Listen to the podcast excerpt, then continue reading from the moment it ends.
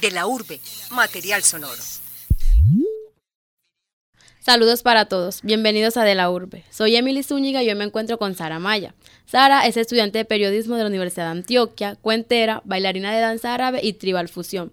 Además, hace parte de La Parte de Adelante, un colectivo de mujeres dedicado a hacer comedia, del cual hablaremos en unos momentos. Bienvenida Sara, ¿cómo estás? Ay, muy bien Emily, muchas gracias por esta invitación. ¿Cómo va todo? Muy bien, muchas gracias. Me alegro mucho. Bueno, Sara, ¿en qué momento decidiste ser cuentera? ¿En qué momento dijiste no, voy a empezar a contar. Yo quiero estar en un, en un parque y contar, que la gente me escuche. Bueno, realmente yo nunca creí que iba a ser cuentera. Yo me metí a los 14 años a teatro, yo eso sí había querido siempre, ser actriz. Me metí a teatro, mi director de teatro eh, era cuentero en esa época, entonces él me dijo que, me dijo como, ve, vos deberías meterte al taller de cuentería y yo pues me metí, ya, ah, bueno, ¿qué es eso? No sabía. Eh, yo viví dos años en Jericó por el trabajo de mi papá y todos sabían que era un cuentero porque en Jericó hay muchos cuenteros, incluso uno de los que nos ha representado mucho a los colombianos, que se llama Jairo Esteban, que le dicen Jericó. Entonces me metí al taller de cuentería, me encarreté demasiado y descubrí incluso que lo mío no era ser una actriz de teatro, sino una cuentera. Entonces, a partir de ese momento fui a lugares como Antioquia Vive el Teatro, luego estuve otra vez acá en Medellín en talleres, en festivales y ahí he seguido encarretada y yo digo que la cuentería para mí es como un amor para toda la vida. Pero no has dejado el teatro de lado. Sí, yo a teatro, pues bueno, uno porque ese teatro que ellos hacían me gustaba mucho porque era costumbrista y ya después de estar allá no me seguí como interesando por, por en sí lo que es teatro, teatro. Sin embargo, la cuentería tiene muchas herramientas teatrales y más un personaje narrador como el que yo manejo. ¿Qué tanto te ha cambiado la vida desde que empezaste a contar? Uy, pues a ver muchísimo en el sentido de que eh, conozco lugares de Colombia por la cuentería, he viajado a lugares por la cuentería, he conocido culturas y personas de muchos países y de muchas partes de Colombia por la cuentería. Eh, todo el tiempo estoy activa como en funciones o voy a funciones de cuentería y también le ha aportado muchísimo a mi carrera como el periodismo, a la danza misma y, y a ver qué más. Y te cuento que es algo como que que todo el tiempo me mantiene en una emoción muy grande porque todo el tiempo es esa búsqueda por hacer los cuentos. Bueno, yo no los escribo totalmente, solo en mi último espectáculo, pero es por ese montaje. Entonces me cambió en el sentido de que además de que fue algo inesperado, me trajo una cantidad de cosas que no pensé vivir debido a eso. Conocer muchas personas, eh, trabajar con esto, porque por medio de la cuentería, pues es que yo en estos momentos es que trabajo eh, haciendo más que todo en, en empresas en cuanto a lo laboral. Entonces fue como todo eso, toda esa magia de conocer gente, culturas, lugares y de enriquecerme a mí misma en todo lo que hago y hasta en mi familia. Cuento cuentos en fechas especiales. Ahora hablabas de la relación de la cuentería con el periodismo. ¿Cómo se podría relacionar eso? Bueno, mira, yo he pensado a veces que porque no la narración sería, porque la narración podría ser un, como un género periodístico, por decirlo así, una forma de, de narrar las historias y los hechos. Pues yo creo que más que se relacionen específicamente, pues en lo que se relaciona en el punto en sí, es como en que hay una historia para contar, hay algo para contar. Pero la relación se la he dado yo llevando lo que he investigado y lo que he hecho con el periodismo a escena. Y el primer montaje en sí fue cuando yo estudiaba comunicación social eh, que comencé a trabajar todo el tema del conflicto armado, en especial el reclutamiento forzado de menores. Hice todo un trabajo sobre eso, encontré unas crónicas, lo organicé y pensé luego que esto no lo podía dejar en, las, en del papel y lo llevé a escena. Entonces ha sido como de esa manera visibilizar de otra forma ese tipo de historias o de investigaciones que puedo hacer con el periodismo. ¿Y has pensado dejar de contar? No, nunca. Como te decía ahorita, esto para mí es un amor para toda la vida. Bueno, en el mes de agosto o septiembre eh, estuviste en La Guajira, contaba que has viajado. ¿Tú te llegaste a imaginar que los cuentos te permitieran viajar, conocer? Sabes que nunca me lo imaginé, pues al principio no me lo imaginé mucho. Eh, yo estuve acá en varios festivales internacionales participando, conociendo gente de otras partes y sí sabía que pues muchos cuenteros viajaban mucho. Luego, pues años después fue cuando me empecé a, imaginar como, uy, qué chévere sería ir al festival de tal parte y al otro. Pero, por ejemplo, en este festival que tú dices, que es el La Cuenta High, que es uno de los más importantes en Colombia, yo estando allá pensaba eso, como, uy, ¿hasta dónde me trajeron los cuentos? Y nunca lo pensé. ¿Y qué tal fue esa experiencia? maravillosa y de muchísimo aprendizaje. Y por muchas razones, pues uno, el lugar fue maravilloso, el mar, todo ese ambiente caribeño fue muy bonito, muy chévere y también el festival en sí, porque ese festival es uno de esos a los que muchos cuenteros siempre anhelamos ir. Y más porque eh, ahí han llevado, por decirlo así, a muchas leyendas de, de la cuentería. Y además fueron cuenteros eh, que llevan muchísimos años de experiencia, me encontré con algunos con los que había participado, entonces fue una experiencia maravillosa y como te digo, de mucho aprendizaje, de contar en otro tipo de escenarios, para otro tipo de culturas como es la cultura caribeña, entonces fue una experiencia maravillosa. El aviso de que viajabas a La Guajira lo diste eh, en la Feria de las Flores. Ajá, sí.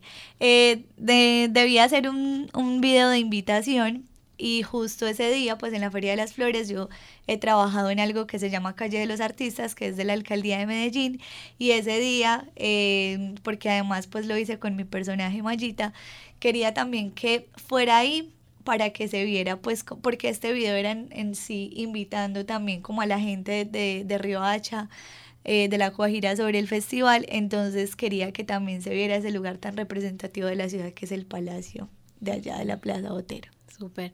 ¿Y hace cuánto estabas participando en la calle de los artistas? Hace, desde el año pasado, esta de agosto fue la tercera versión de Calle de los Artistas. ¡Ay, hola! ¿Qué más? Mucho gusto, yo soy Mayita para servirle a ustedes, a todo el que se atraviese, por acá, saludándolos desde mis hermosas tierritas antioqueñas. ¡Hola, chaval! Desde mis hermosas tierritas antioqueñas, por acá en la urbe, en la ciudad, y bueno... Bueno, el audio que acabamos de escuchar es de Mayita como ya lo dijo Sara, es un personaje muy conocido y querido por todos. Mayita fue el personaje con el que Sara estuvo en La Guajira y hace referencia a las campesinas antioqueñas. Bueno, Sara, cuéntanos cómo nació este personaje tan icónico. bueno, muchas gracias. Mira, Mayita, yo comencé a contar con Mayita, o sea, mi primera presentación de cuentería fue con Mayita. Como te estaba diciendo ahorita, el teatro donde yo estaba, ellos hacían mucho teatro costumbrista y mi director de teatro hacía mucho costumbrismo, tenía un personaje de una viejita y eh, yo me enamoré mucho como de, de, todo ese costumbrismo y esa cultura antioqueña y el hablado y todas esas palabras que para mí son tan bonitas. Entonces a mí me encantó toda esa jocosidad del costumbrismo y ahí fue donde yo le dije a mi director, que yo quería hacer un personaje, él me lo me ayudó a montar como mira, una campesina y de ahí de a poquito fui metiéndole un montón de cosas a Mayita, de ver en los pueblos, cuando iba a la finca de mi abuelita también de conversar con los vecinos de ella, entonces fue ahí donde nació Mayita y que me ha acompañado durante esos casi ocho años. ¿Y cómo haces para nutrirlo, mantenerlo? Bueno, mira, es, eso es como todo un proceso de aprendizaje. Yo soy egresada de la Escuela de Viva Palabra. Cuando yo llegué, pues ya tenía Mallita y allá incluso debía crear otro personaje, que es otro que tengo que se llama Licho. Entonces todas esas herramientas aprendidas en la Escuela de Viva Palabra me ayudaron mucho, pero antes de eso, como te digo, ya traía otras herramientas aprendidas desde el teatro y desde mi director de teatro, eh, Tejer Teatro, que así se llama, en Jericó. Entonces, eh, yo creo que toda esa parte académica es muy importante, el saber todo lo de la técnica, pero algo que siento que es aún más importante que toda esa parte técnica y académica es el hacerlo, el presentarse muchísimas veces en muchísimos espacios es como uno va nutriendo el personaje, se va haciendo más natural y también de todo lo que uno ve y lo que uno quiere representar. Yo conozco muchas personas que dicen palabras eh, muy antioqueñas que muchos podrían decir que son palabras montañeras, pero que a mí me encantan y que yo digo, ay, qué nota, yo quiero decir eso con Mayita. Entonces ha sido desde eso también como desde la experiencia de hacer las cosas. ¿Y cuántos personajes tienes? Tengo dos. Mayita, pues, que es el que más he trabajado, y el otro se llama Licho, que lo tengo guardado en el closet. Lo tengo un poquito eh, abandonadito, ese lo creé hace tres años. Pero lo del Licho fue diferente. Como te digo, en Viva Palabra había que crear un personaje. Y yo tenía una dificultad con eso porque no quería crear cualquier personaje, quería hacer algo que con lo que yo quisiera visibilizar algo. Y por esa época, al frente de Viva Palabra, era el lugar donde llegaban los escobitas, los barrenderos. Y yo también conocí una barrendera en el pueblo de mi abuelita, que me pareció muy simpático y también muy teso como lo que hacía. Y no sé, descubrí que eso ese era el personaje que yo quería hacer, pero que iba a tener una labor diferente a la que tenía Mayita. Entonces la creé para hacer, pues con ella, llevar las historias del conflicto armado. Entonces el montaje que hasta el momento llevo con Licho, que es ese personaje, es sobre las sobre memoria histórica. Y Licho estará en el nuevo viaje porque te hemos entendido que tendrás un viaje a México. Ay, sí. Súper. Bueno, yo creo que sí, yo creo que también me voy a llevar a Licho para México. El director del festival sí me ha dicho como que qué chévere que me los lleve a todos para, el festival. bueno, recordamos que estamos con Sara. Sara es estudiante de periodismo y cuentera y estamos hablando sobre sus personajes que son Licho y Mayita. Y estamos hablando ahora mismo sobre su viaje a México. Bueno, pero ¿cómo va eso? ¿Cuándo es el viaje? Bueno, el viaje es a finales de noviembre.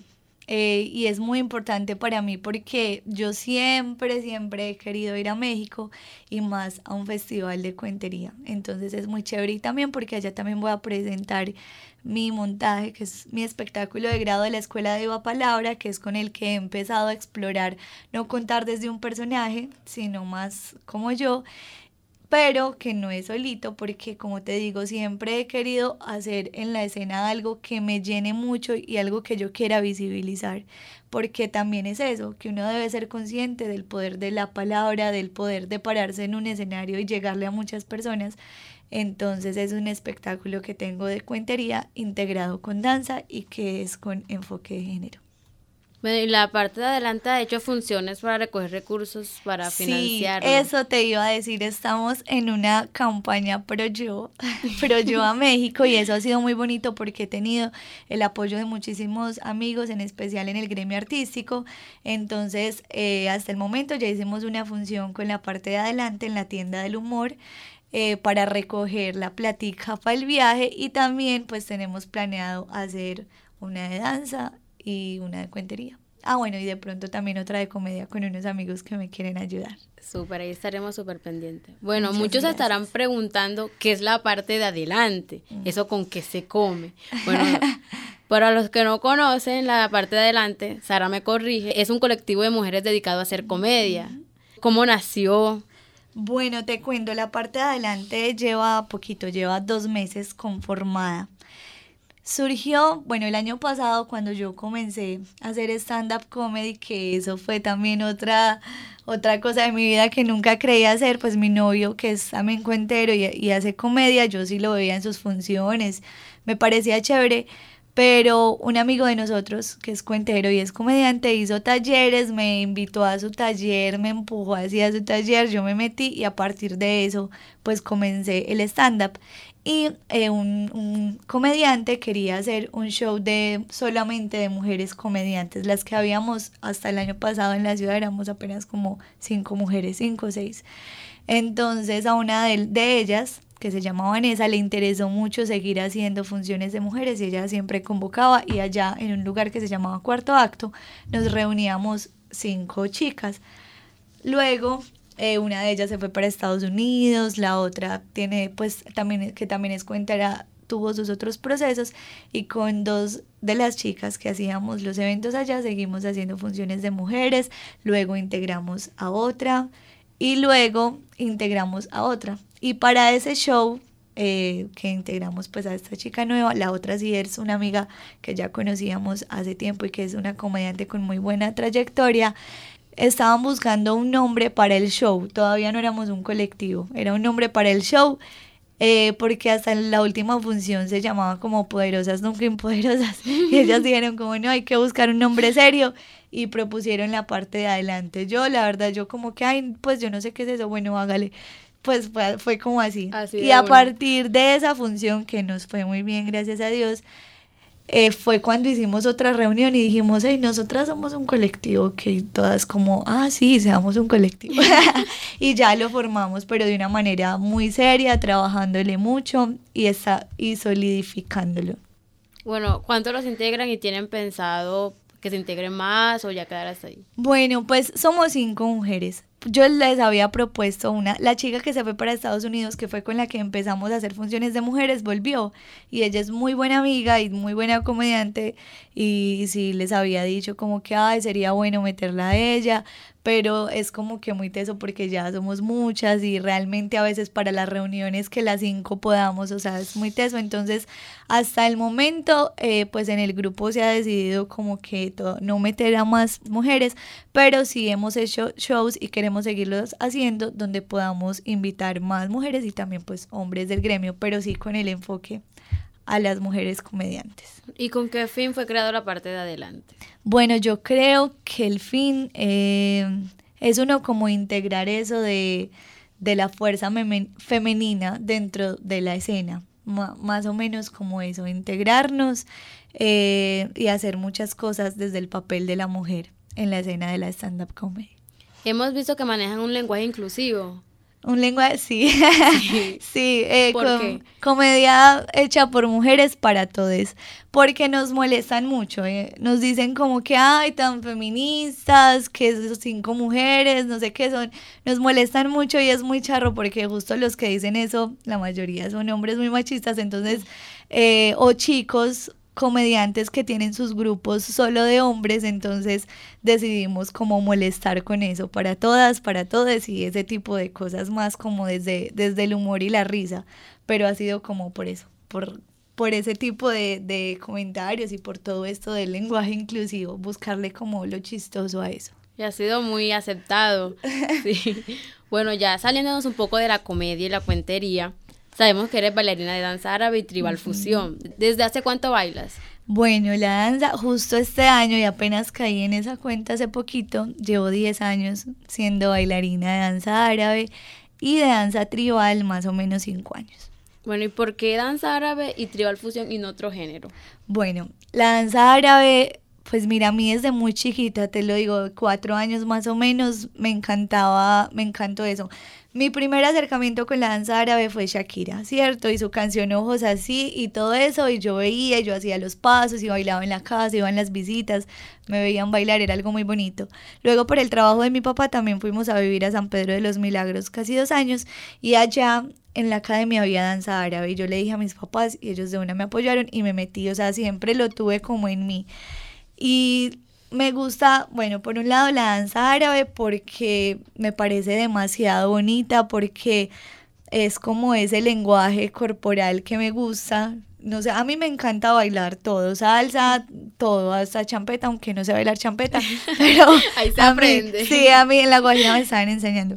Pero a mí, a mí me encanta bailar todo, pero la danza árabe en sí es por todo su misticismo, porque la música me encanta y porque ese lenguaje corporal para mí es muy bonito, es muy Una bello. forma de expresión. Sí, y el tribal que llegó pues años después eh, en una academia de danza árabe en la que yo estaba ya acá en Medellín, me gusta porque es un poco más de fuerza, de conexión con la tierra y tiene un misticismo muy tribal, como lo dice, muy de las tribus, muy... Y bueno, tribal fusión, que es lo que yo hago, porque hay otro tri- tipo de tribal, que es como la madre del tribal fusión, que se llama estilo americano.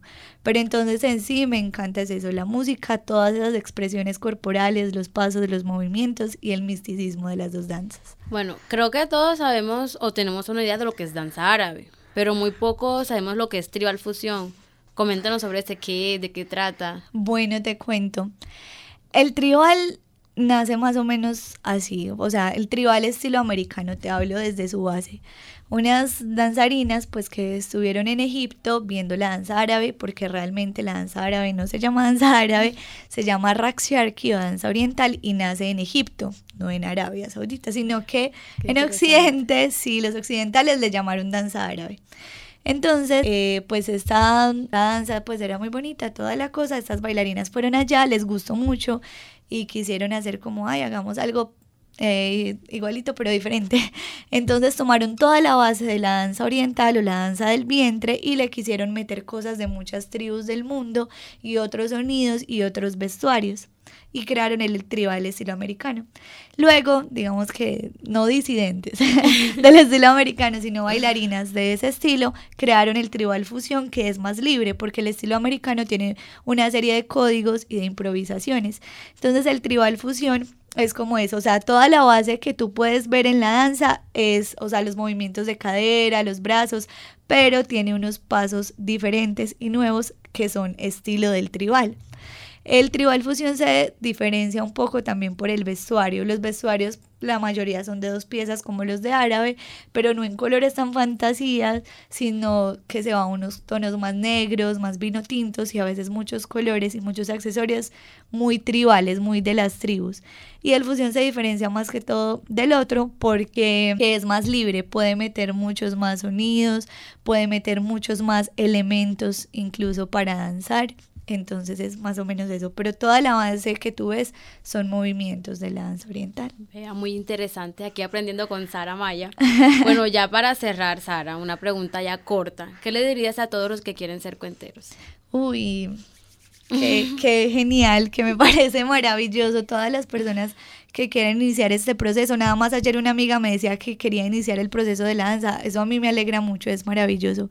Los que quieren ser cuenteros, pues que, que le hagan, que no se paren, que busquen todos los lugares donde puedan presentarse, que busquen todo, primero que definan también como qué es lo que quieren contar. Si es la tradición oral, en serio, en los pueblos, los abuelos, en, en, en lo mismo que se cuentan en las calles, en los parques, hay muchas historias. Entonces, que a los que les gusta más la literatura, que lean bastante y lo lleven a la escena, pero eso, que busquen todos los lugares donde puedan contar historias, desde el colegio hasta los parques, hasta los más grandes escenarios. Entonces, eh, que no se detengan, que lo hagan y que es un camino muy bonito. Usted escucha de la urbe, material sonoro. Bueno, recordamos que estuvimos con Sara Maya, bueno, Sara, muchas gracias por estar con nosotros en De la Urbe. Esperamos tenerte muy pronto por acá. Que te vaya súper bien en ese viaje. Ay, muchísimas gracias, Emily. Me encanta estar en este lugar y esta entrevista. Muchas gracias. Bueno, les habló Emily Zúñiga para De la Urbe en la coordinación de David Berrío. Muchas gracias. Hasta pronto.